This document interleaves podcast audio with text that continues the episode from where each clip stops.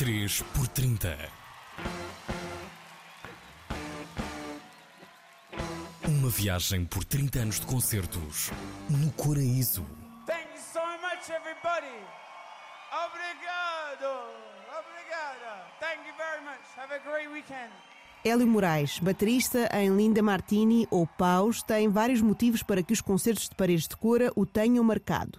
É o próprio que explica quais. Em termos de concertos uh, que eu vi em Paredes de Cora e que amei, ou, ou, que, mesmo que não tenha amado, que tenham sido concertos muito importantes para mim, porque talvez fossem bandas que eu já queria ver há muitos anos e não tinha tido possibilidade, umas porque pararam e depois voltaram, outras talvez porque não tinha, não tinha calhado de virem a festivais uh, a Portugal ou porque já não vinham há muito tempo, ou, ou, por vezes também acontece eu tocar nos mesmos dias uh, noutro sítio, então não poder ver estes concertos, mas lembro-me de ficar felicíssimo de poder ir ver eh, Portugal The Man um, a Paredes de Cora.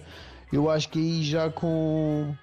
Não sei se já tinham uh, arrecadado aquele Grammy com o Feel It porque Portugal The Man é uma banda que ficou muito conhecida depois por ter ganho esse Grammy, mas na verdade é uma banda que veio também de, de uma cena post-scream ou post-hardcore.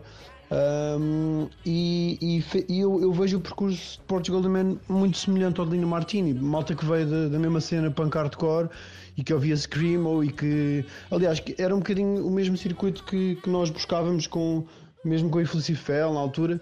Epá, e de repente só que aquilo foi crescendo, foi crescendo, também foram mudando um bocadinho o som. Eu acho que mantiveram sempre a característica, apesar de algumas pessoas acharem que mudaram imenso. Eu não acho que tenham mudado imenso, acho que foi, foi sempre uma mudança bastante, bastante contínua e, e fluida. Mas, mas claro que depois de terem, terem arrecadado esse Grammy, aquilo ficou com uma dimensão bastante diferente, não é? Mas, mas eu fiquei muito feliz de poder vê-los e foi fixe, porque eu já em 2009, se não estou erro, não tinha podido vê-los, porque não, sabe, acho que na altura nem sequer tinha dinheiro, não é? Porque músico, eh, e porque músico em início de carreira mais ainda. Um, e, e pronto, pronto, fiquei contente por poder vê-los nessa altura.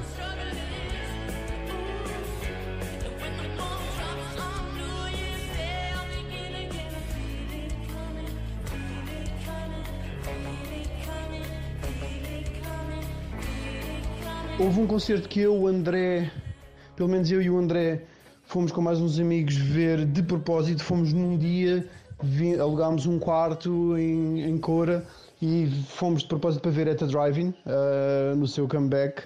Uh, epá, esse, fiquei muito feliz por poder vê-los. Fiquei um bocadinho triste porque estava à espera, não estava à espera, eu acho que a culpa é minha, nossa, no caso, ficámos todos com a mesma sensação, porque estávamos todos com uma expectativa da memória visual que tínhamos dos concertos que davam quando pararam. Opa, e também não é justo uh, da nossa parte esperar isso tantos anos depois, mas a verdade é que fiquei muito feliz por poder, eh, por poder ver uh, At the Driving também, que foi uma das bandas que mais influenciou Lina Martini desde sempre. Sei lá, lembro-me de ter visto um concerto muito bonito de James Blake, muito bonito mesmo, super intimista, foi, foi incrível. Uh, tenho muita pena de não ter visto Charles Bradley, uh, já sei que foi mítico para quem, para quem lá esteve. Opa, e há um concerto que ficou no coração que foi precisamente a primeira vez que tocámos em 2007 termos visto do palco Sonic Youth, que foi, foi inacreditável. Tenho até uma história engraçada com, com esse concerto porque nós estávamos. Havia sempre alguém eh, a abordá-los, né? normal, tipo. Era um Sonic Youth. E, e eu lembro-me também, como estávamos a partilhar palco e, e backstage, eu, eu também queria dizer-lhes qualquer coisa, não é? Uh, e e acabei por não lhes dizer nada, nem, nem um CD dei, não é? Porque não queria ser mais um a incomodar.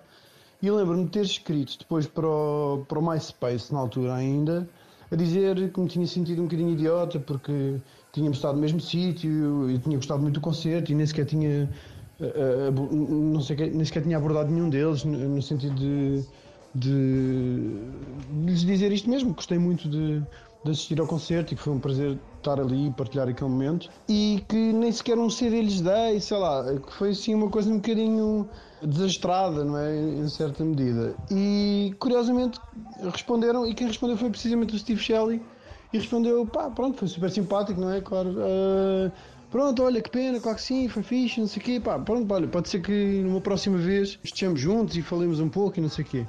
E pronto, é assim, vale o que vale, não é? Mas, mas acabou por ser fixe porque depois acabou por haver uma resposta mais direta, uh, não, não, não, não gerada pelo, pela presença física, não é? Que obriga um bocadinho a que haja uma resposta, nem que seja um ignore. Então acho que foi isso. Assim, histórias engraçadas, tenho essas.